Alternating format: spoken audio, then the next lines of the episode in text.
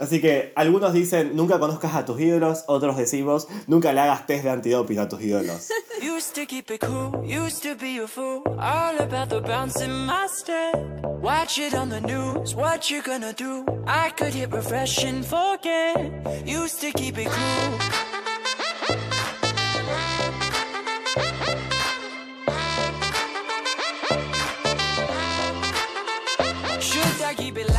Bienvenidos una vez más a otro episodio de ATP, el podcast que cuida el agua. Yo soy Nico y me acompaña mi amiga Raúsa desde la ciudad que siempre estuvo cerca en este nuevo episodio del mejor podcast de lo que se conoce como Rosario. Hola muchacha.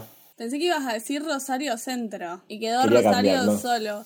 Es que Rosario no sé, Centro. me da cosas. Yo estuve viendo otros podcasts rosarinos y no sé si somos el Sí. mejor del centro. No, obvio que no somos el mejor podcast ni siquiera de Rosario Centro, pero nos tenemos que creer. Bueno, nada, es- esperemos estar a la altura el día de la fecha. ¿Qué tal tu semana? Eh, me la pasé estudiando, perdón, yo como que siempre veo lo mismo cada vez que arrancamos este episodio. Mi vida consiste, consiste solo en eso.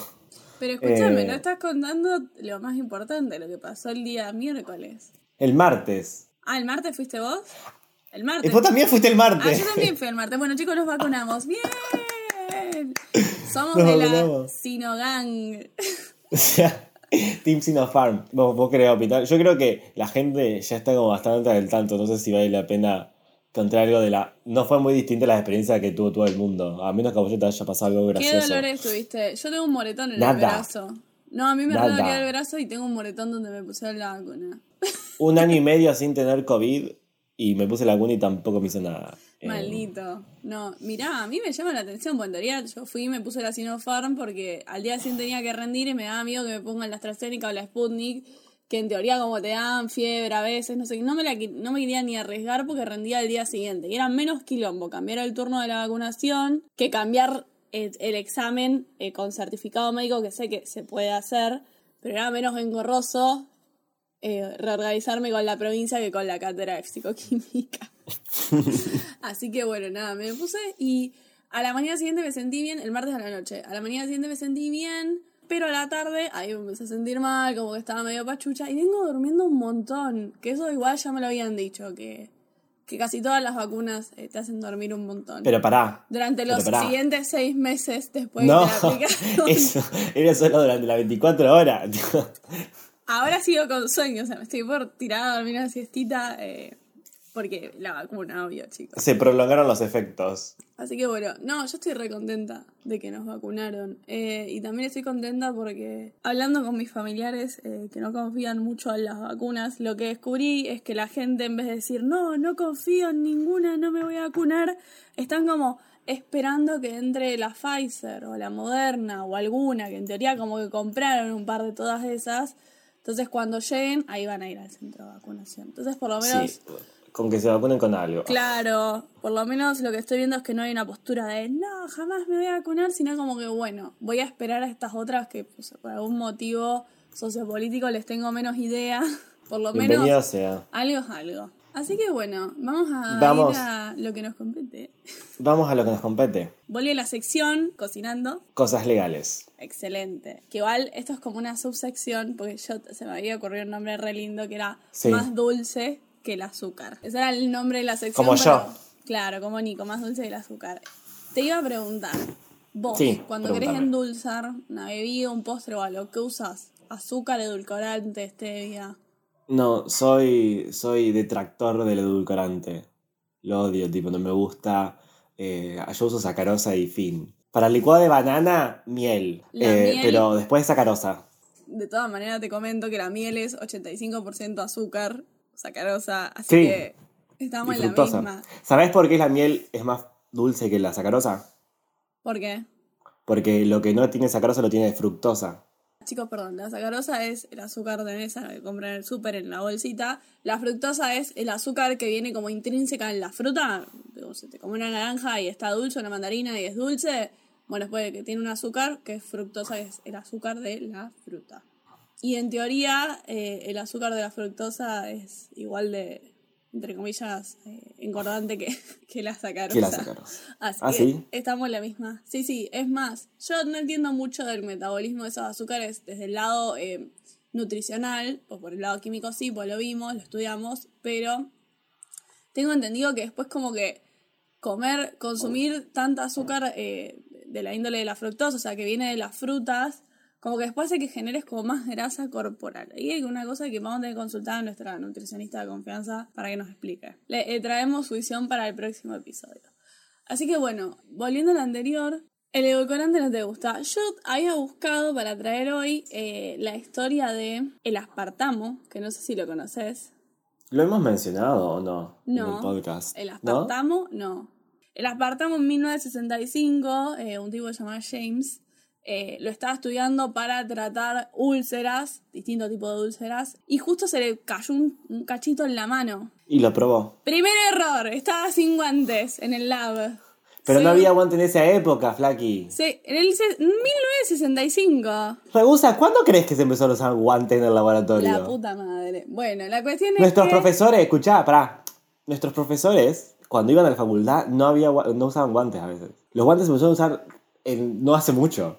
O sea, en los 90, 80 se empezó como a estandarizar y normalizar el uso de guantes. Yo sé que hay disciplinas de la bioquímica en el que no se recomienda el uso de guantes. Por ejemplo, eh, yo cursé eh, microbiología general y no se usa guantes porque trabajas mucho con mechero, que es de donde sale una llama, básicamente para esterilizar cosas.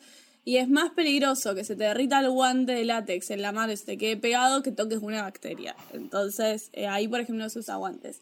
Ah, Pero este que justo estaba estudiando, tipo, era como química orgánica básica, pura, no en microorganismo, como llamó la atención que no esté usando guantes. Bueno, en el, los, en el 65, obviamente a nadie le importaba, casi no se usó el forro hasta los 90, chicos. Está bien, no se usaba guante en el laboratorio. Salame este se le cayó un cacho en la mano. Y me mata porque él en su historia, tipo, se excusa, dice, no, y no me la fui a lavar, pues justo no era un compuesto nocivo, no sé qué. Mentira, no lo sabías, lo estabas estudiando, maestro. Deja de mentirle a la gente. No te lavaste la mano porque sos un mugriento. Y después cuenta que se puso a ojear su cuaderno donde iba anotando cosas, se chupó los dedos para pasar, Para pasar la página y dijo, ¡es dulce! Eureka, ahí, ahí quedó su descubrimiento. Bueno, y así descubrió el aspartamo, que es un edulcorante que es 200 veces más dulce que el azúcar. Para que se den una idea, la stevia es 300 veces más dulce que el azúcar de mesa, que la sacarosa, eh, y el aspartamo 200. El aspartamo dónde se usa? es el, el edulcorante de la Coca Light. O ¿Ah? no sé si alguno consume eh, Sea Diet, que es un edulcorante que no es stevia.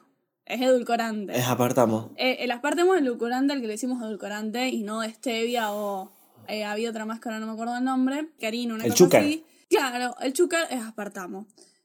Cuestión, eh, nada, el sucio se chupó la mano sucia Y se hizo millonario porque se dio cuenta. y se dio cuenta. No, y un montón de gente hace un par de años como que dudó de, de, digamos, de si era un compuesto como nocivo para la salud o no, porque lo que pasó fue que la empresa para la que trabajaba este tipo sacó la patente y la patente después la compró Monsanto. Y Monsanto fue el que empezó a comercializar este, este producto, digamos, en el mercado alimenticio.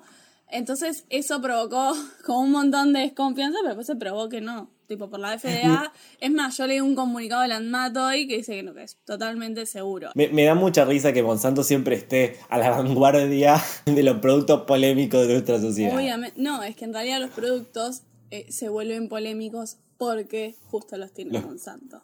Así que bueno, nada, me puse a comparar como, bueno, que al final que es más eh, sano para endulzar. Tenés el azúcar, común la de mesa, el aspartamo, que es el edulcorante, tenés la stevia, que eh, me puse contenta porque en la página en la que yo estaba leyendo un artículo sobre, sobre los tipos de, de edulcorantes, lo que me llamó la atención es de que nombraba esto que yo le siento la stevia. La stevia es dulce, pero tiene como que al final tiene un, un dejo como amargo. Es como si tuvieras una cata de vino por una cata de edulcorante. Es como que la stevia es dulce, pero te deja un amargor en la boca. No sé si a vos te pasó alguna vez. Mirá, yo la stevia que probé, probé la natural yo.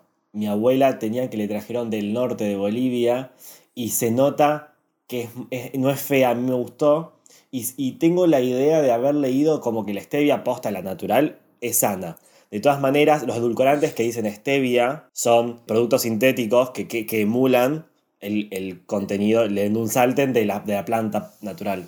Correcto. Bueno, básicamente. Te arruiné la sección, perdón. No, creo que yo te lo, te- tal vez te lo conté alguna vez. Una vez fui a tomar mate a lo de mi hermana y me dijo, ah, si querés poner yuyito. Yo pensé que era burrito o algo así, no sé, estaba mezclado con, con la yerba. Me dijo, fíjate, tiene yuyo. Bueno, cuestión, puse la yerba, lo tomé. Mira que pensé yo, habrá estado con azúcar el agua del termo de la pava, porque lo sentía dulce el mate. Claro, después ella me dijo que el yuyito que tenía, la, la hojita que tenía, era stevia. Y la stevia, así pura como bien vos decís, tiene gusto a dulce rico. Sí, no es Sí. tan fuerte como el azúcar, es un poquito más suave, pero no te deja ese dejo de amargor que sí te deja la stevia líquida o en polvito de bombanas de súper, que es asqueroso, horrible, horrible, horrible, horrible. Es más, cuando algún producto tiene, aunque sea una pizquita de stevia, porque me pasó que compré una mantequilla de maní, que era como más líquida, que decía sabor natural, pero los ingredientes decía stevia, ya la, la dejé, la dejé porque me parece asqueroso el gusto que le termina quedando. Así que bueno, ya saben, si consiguen stevia de hoja, es buenísima, es rica. eh, eso para el mate, para la gente que es diabética, debe venir, pero súper bien. Eso.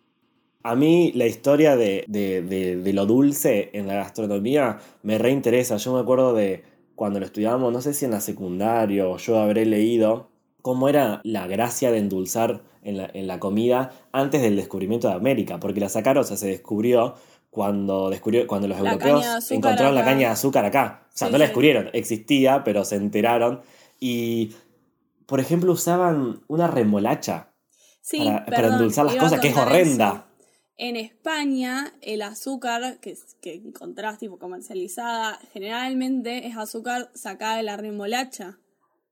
Porque allá no habían, o sea, tienen plantaciones de caña de azúcar, pero no como hay acá en Centroamérica. En Centroamérica creo que casi todo, eh, todo lo que sea agricultura se basa en cultivo de caña de azúcar. No, igual creo que en Salta, Jujuy, tipo el azúcar nuestra es Sí, argentina. por eso te quiero decir, no nosotros acá que estamos como más al sur, sino como que, eh, digamos, nuestras provincias del norte y, y Centroamérica, pero no me voy al Caribe, estoy como ahí más abajo, Sí. tipo Por Perú, abajo. Paraguay, ¿me entendés? Todos esos países ahí como productores de caña de azúcar. Así Sí. que bueno, nada, básicamente estuve analizando y digo, bueno, al final entonces cuál es mejor, cuál es menos engordante. Y acá eh, la comunidad científica llegó a la conclusión de que ninguno, ningún endulzante es como bueno, es como beneficioso, porque en realidad nosotros como que los alimentos que comemos ya cubrimos la cuota de azúcar que necesitamos como para funcionar. Entonces Claro. si encima a lo que comemos le agregamos azúcar, tipo le agregamos azúcar al café, a las infusiones, entonces la realidad es que no, no hay ninguna buena, lo que hay que hacer es como bajar un cacho eh, el consumo de lo dulce. No. Claro, lo que hay que desmitificar sería, y corregime, simplemente por empezar a consumir stevia no vas a, a adelgazar. Claro, no. Te, te dejar comer alfajores. Claro. ¿Quieren adelgazar? Estoy vendiendo mi ebook de la dieta paleolítica de la remolacha y, y los espárragos. Eh, entonces, nada, pueden encontrar el link en la descripción de este episodio. Eh, es, son, es ade- adelgazo en 30 días, reduce fat fast. Bueno, vamos, vamos a pasar a hablar de comida a seguir con la edición especial de Juegos Olímpicos. Excelente. Eh, la, en la semana pasada hablamos, ¿cómo se llama la sección? La medalla más cara. Esta sección se va a llamar em, El estudio antidoping más polémico. Eh, y vamos a hablar sobre casos de dopaje en los Juegos Olímpicos y cómo yo llegué a esto. Todo comenzó esta semana. Estábamos viendo los Juegos Olímpicos con el oyente secreto y estamos viendo gimnasia. Y llega un momento que entran al escenario a bailar, esa- no, no bailar, pero a hacer gimnasia, Sí, sí. un país que se llamaba Rock. Yo digo, ¿quiénes son? Claro. porque no existe ningún país que se llame rock. Y en el uniforme era blanco con unas tiritas en algunos lados roja, azul y blanca. Y yo digo, eso es Rusia. Y yo digo, ¿por qué se llaman rock? Claro. Entonces yo busqué y Rusia no compitió este año en los Juegos Olímpicos. Chan. Compitió el Comité Olímpico Ruso. Porque Rusia tiene una multa de cuatro años donde no puede participar de ningún evento internacional deportivo. No. por un caso que ocurrió en la década del 2010, durante muchos años. Entonces, para hacer la tarea, me vi un documental que está en Netflix, que yo nunca vi pero conocía, pero justo venía el caso, que ganó un Oscar en 2017, que se llamó Icarus. ¿Qué pasa en ese documental? El documental empieza fácil. Un documentarista eh, que, le, o sea, que hace películas es, es ciclista amateur, tipo le gusta salir a andar en bici y competir como la gente que hace eh, maratones, pero Sí, él en sí. bici. Sí.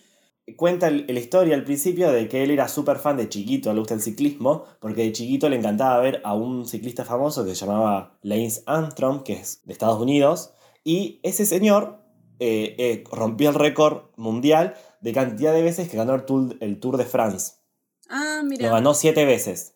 Y fuera como, era como la eminencia en ciclismo en el mundo, era como el Messi del ciclismo. Exacto. Cuando él creció y, y era adolescente, eh, empezó a ver, em- cayó en juicio porque el tipo se, se dopaba. ¿No? Tipo, se drogaba Para, ¿el con documentarista, ¿el documentarista o el, el famosito? No, el famosito, tipo, el, el ídolo del documentarista. Como cuando eh, le hicieron el antidoping a Maradona. Caen, Sí. caen nuestros ídolos, caen. Caen, sí. Así que algunos dicen, nunca conozcas a tus ídolos, otros decimos, nunca le hagas test de antidoping a tus ídolos. el documental él arranca contando eso y él como que medio que se le recayó, justamente se le cayó el ídolo, y de grande empezó, hizo un experimento. Y así arranca. El, el documental iba a ser sobre eso. Él empieza a averiguar cómo es esta cuestión de doparse. Entonces lo primero que hace... Dijo, bueno, me voy a dopar yo. Exacto. Lo primero que hizo fue entrenar durante mucho tiempo para participar de una carrera de, de ciclismo. Bien. Y participó de una carrera conocida en Francia, que es como el, el Tour de France, pero amateur, que es como subir una montaña gigantesca. La, la carrera que vemos en Luca de Disney Pixar. Claro, sí, una cosa así. Bueno, se entrenó muchísimo y muestran al principio del documental cómo él termina muerto. Tipo, termina como tira, sentado así, vos lo ves como, como que medio mirando el horizonte porque no da más del cansancio. Y, y llegó como 14. Claro. que fue una buena racha de todo lo que él había entrenado. Pero él comenta que no podía creer cómo había un grupito de 10 personas que estaban como primeros. Claro. O sea, como viste que van como de grupito las bici, Sí, sí, que sí. llegaron súper rápido y él quedó como re atrás y era imposible mantener el ritmo y, es y no entendió cómo. Entonces empezó a averiguar, dijo, bueno, se fue a someter él, se hizo atender por un médico que lo acompañó, a eh, inyectarse medicamentos que uno podría utilizar para, para tener un mejor rendimiento. Entre los cuales utilizó dos. Uno es testosterona, que justo ahí corroboré lo que yo te decía, que charlábamos el episodio pasado, Sí, sí, sí. de que la testosterona se usa para tener un mejor rendimiento. Testosterona y una hormona más que se llama HGB, que no tuve tiempo de buscar cuál era bien, eh, qué hormona era, pero no viene al caso. Él empieza a averiguar cómo, cómo inyectársela y cuánto y dosis, y termina preguntando un contacto, gente como que se niega, no, yo en esto no me meto, porque era gente que trabajaba en laboratorios de, de, de antidoping. Pero uno le dice, mira, te paso un contacto de un ruso que trabaja en, la- en el laboratorio de antidoping de Rusia. Esto estamos situados en el año 2015. Lo contacta, el tipo accede, y nada, este tipo de apellido Rodenkov resulta ser el jefe, ex jefe del Laboratorio Nacional de Antidoping de Rusia. Sí. Y ahí empieza un camino, donde él empieza a hablar con el tipo, se empiezan a hacer amigos, porque el tipo le dice, no, vos querés someterte a este programa, le dice, le, le empieza a explicar cómo se tenía que inyectar, qué dosis, durante cuánto tiempo, durante cuánto tiempo, qué sé yo, y lo que él quería hacer consigo mismo era eh, doparse y ver si pasaba negativo los test que le hacían. Claro. Entonces él se, se inyectaba testosterona y se, si, si tomaba las muestras de orina para mandársela al ruso. Claro. Cuando empieza a charlar con el ruso, el documental termina siendo un análisis, un estudio sobre un desenmascaramiento de cómo en Rusia el Estado tenía un programa de dopaje patrocinado para que los atletas tuvieran mejor rendimiento en sus, en, en sus Sí, competencias. en sus performances internacionales. No me sorprende, pero ni un poquito. No, en el documental yo quedé con la boca abierta. Explican el paso a paso de cómo al tipo, escucha, el tipo estaba en la cárcel, gente de Putin lo sacó para que se convierta en el director de antidoping. Obvio. El tipo mientras el tipo mientras estudiaba cómo hacer los estudios de antidoping enseñaba a los atletas cómo se tenían que dopar para pasar negativo en, las, en El los test de antidoping. que que le, te- que le iban a hacer en el exterior. ¿Y quién mejor para decirte cómo no pasar al test que el mismo que te está haciendo el Exacto. test? ¿Qué- ¿Cómo sucede todo esto? En el 2000, Rusia tuvo mal desempeño en la cantidad de medallas que ganó los Juegos Olímpicos. En los de invierno Y eso a en los de Putin, verano. eso a Putin no le gustó. No le, exacto, así como lo estoy- así te lo vende el documental. Uno elige creer. Eh, no le gustó a Putin y lo llama a este tipo y se nota cómo empiezan a gan- ganar más medallas en el Claro. 2002 en Sí, sí, adelante. Y él explicaron que yo quedé eh, eh, flasheado. Vos mencionaste los Juegos Olímpicos que se hicieron en Rusia eh, de invierno. Sí, Esos fueron los peores Juegos Olímpicos. Rusia ganó, hizo un récord de cantidad de medallas. Al ser organizar los Juegos Olímpicos, ellos, ellos eh, tenían el laboratorio, el antidoping. explicaron, el tipo terminó contando todo, y fue un escándalo mundial, cómo el paso a paso de cómo agarraban las muestras de, orina y las tiraban y ponían orina limpia. Y explicaban cómo hacían todo para que las cámaras no vieran, para que todo el comité, tipo toda la auditoría eh, externa del Comité Olímpico no se enterara. Y lo que hacían era eso, era cambiar, poner orina limpia y todos los atletas rusos durante eh, los últimos 10 años se estuvieron dopando o auspiciado por el gobierno. Me, me, me mata porque me imagino que durante el coso este de antidoping, eh, durante la, la competición, de seguro vos ibas a ver un secretario como todo chiquito, deshidratado, tomando su litro de agua. ¿Qué te pasa, Vladimir? No, no, nada, nada, tengo que ir al baño, ya vuelvo. Era el que me daba todos los tarritos desde cero. Claro, sí, eh, eso es lo que. Eso fue la, la- la evidencia con la que terminaron de corroborarlo. Cómo el Estado juntaba orina de gente. Y, todo, y el documental, pero escuchá, ¿por qué digo 2015? Porque el documental se hizo cuando salió el escándalo. O sea, empezaron a salir las noticias y el documental no estaba terminado. Entonces, el tipo termina escapando de Rusia y el director los, los, los pega en su casa y él se empieza a enterar cómo empiezan a matar colegas de él. Qué Gente. sereno. Sí, e- es, es tremendo, es tremendo cómo empezó a desaparecer gente y el, el documental termina con él metido en, la, en el- la protección de testigos en Estados Unidos, con un juicio, y después de los Juegos Olímpicos 2016, el Comité Olímpico prohíbe a Rusia de participar de cualquier eh, competencia internacional, y por eso no puede participar Rusia, ni su bandera, ni su himno, ni sus atletas en, el, en los Solo, Juegos Olímpicos. claro, solo puede participar como este grupito, ¿cómo se llamaba? El comité. El Comité ruso. Olímpico Ruso.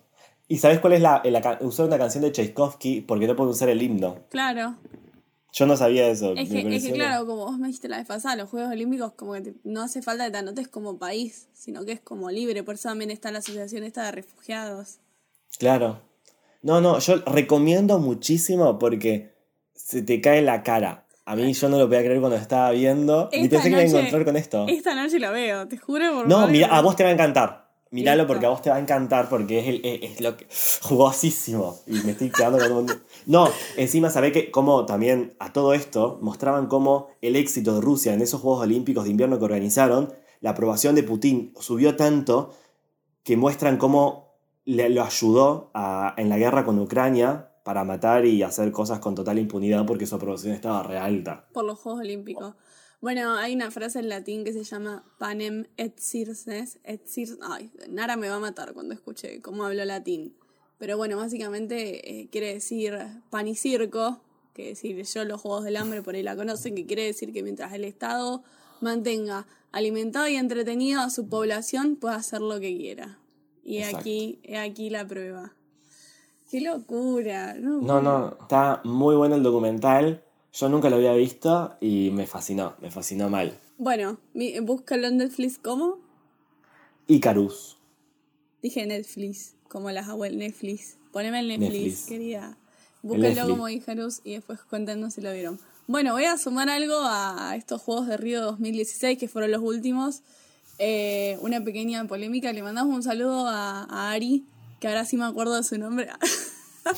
no puedo creer que dejaste ese, en ese episodio que yo decía que no me, no me acordaba el nombre. Pobre Ari, que es re buen oyente. Eh, Ari me comentó que estaba escuchando el, el último episodio. Eh, me explicó algo sobre por qué Paraná es el punto cero de, de la bajada del río, que no terminé de entender. Te quiero mucho, Ari, perdón. no lo terminé de entender. Y después me tiró un fan fact, que este sí es fan fact, sobre los Juegos Olímpicos. Y Nico, yo te pregunto, adivine ahora, ¿en qué pensás que eh, el gobierno de Brasil pudo haber gastado, destinado a esos Juegos Olímpicos eh, de Río 2016, ¿en qué pudo haber gastado medio millón de dólares? En, en aperitivos para, para los entrenadores. Eh, ¿En qué gastaron 500 mil dólares? En preservativos. Me parece bien. o sea, no, no estoy tipo, demasiado en contra. Ayer lo que pasó fue lo siguiente. Ari me comenta que esto que nosotros habíamos hablado, de que las camas eh, de ahora de Tokio estaban hechas de cartón para, para reciclarse más fácilmente, qué sé yo, pero los atletas al principio pensaron que eran camas antisexo. Porque decían que justamente como hay COVID, la idea es como disminuir los encuentros entre eh, distintas Atletas. personas, claro. Y yo digo, bueno, como re exagerado, mirá justo en lo que pensaron. Y ayer el servicio técnico me dice, no. Me dice, los Juegos Olímpicos, la Villa Olímpica es conocida por, tipo, ser una, como una orgía. Sí. Yo no lo podía creer, me dice, sí. No una orgía, pero un pero telo, claro, me dice, como algo sabido. Yo no tenía ni idea, entonces me puse a buscar y efectivamente parte del presupuesto de los Juegos Olímpicos suele destinarse a máquinas expendedoras de preservativos gratuitos dentro de la Villa Olímpica. Y claro, porque explicaban en distintas notas que la competición dura creo que 19 días y la mayoría de las veces vos no llegás, o sea, la mayoría de los competidores no llega a la final de su disciplina. Entonces, claro, te quedan 10 días ahí en el lugar en el que estés No, y aún así eh, llega a la final, capaz que vos no estás los 19 días compitiendo. Capaz que, por ejemplo, no sé, corres y corres capaz que es- eso lo, lo tuyo se hace la primera semana y después tenés la 10 días final, de vacaciones. Sí, sí. Entonces aprovechan como para recorrer, conocer gente ahí. Y claro, evidentemente hay un montón de encuentros entre gente de distintas delegaciones. Y claro, nos poníamos a pensar y es como toda gente tu edad más o menos. todos lindos, Todos lindos, de buen hegemónicos, cuerpo. musculosos, que les interesa exactamente lo mismo que a vos. Pero ahí lo único distinto tenés es como algo cultural. El idioma. Entonces el match está, está en la pieza No, al pero lado. es que el chiste, el chiste es ir y encontrarte, o sea, no es gen- eh, ponerte de novio con nadie.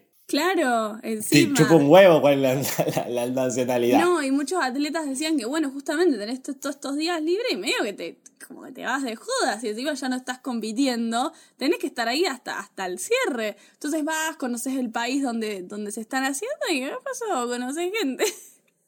No, yo vi en Twitter, viste que en, en las apps de citas tenés como esa función de pasaporte, como que vas Sí. hasta... Y mostraban como tipo, tipo estaba lleno de usuarios, la Villa Olímpica, Claro, en la Villa Olímpica están todos con, con Tinder. a full.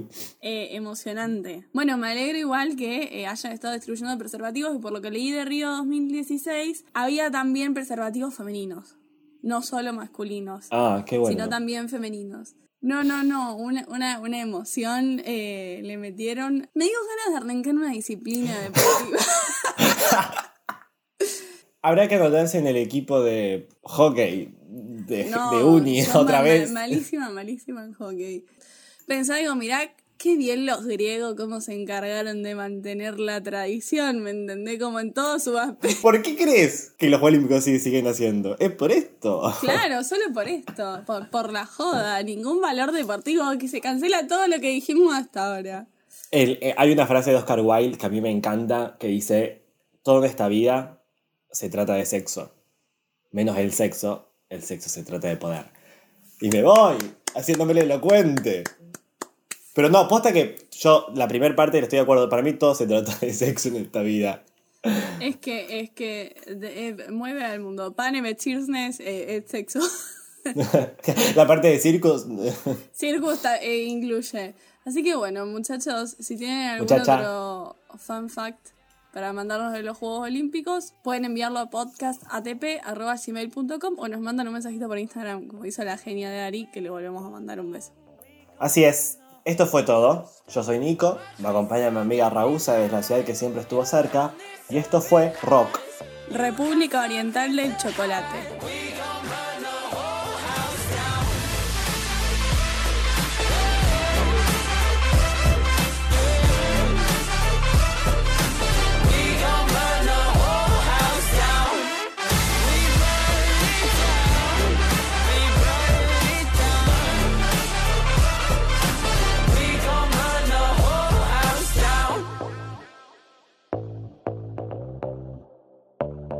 Dame un segundo. Gordi, no da mucho ruido. No, no puedes comer. Pasa que... su majestad. Más con mis necesidades básicas como comer